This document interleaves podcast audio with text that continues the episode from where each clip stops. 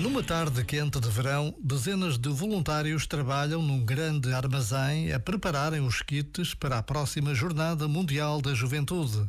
O calor e o cansaço não conseguem afastar a alegria e a esperança que se sente por entre gargalhadas e canções. Preparar tudo para receber milhares e milhares de jovens que se preparam para viajar até Portugal porque o Papa os convidou para este encontro é uma evidência da presença de Deus no mundo e uma certeza de que a fé não conhece fronteiras, nem de tempo, nem de raças e línguas. A Jornada Mundial da Juventude Lisboa 2023 está a chegar. Já agora, vale a pena pensar nisto. Este momento está disponível em podcast no site e na app.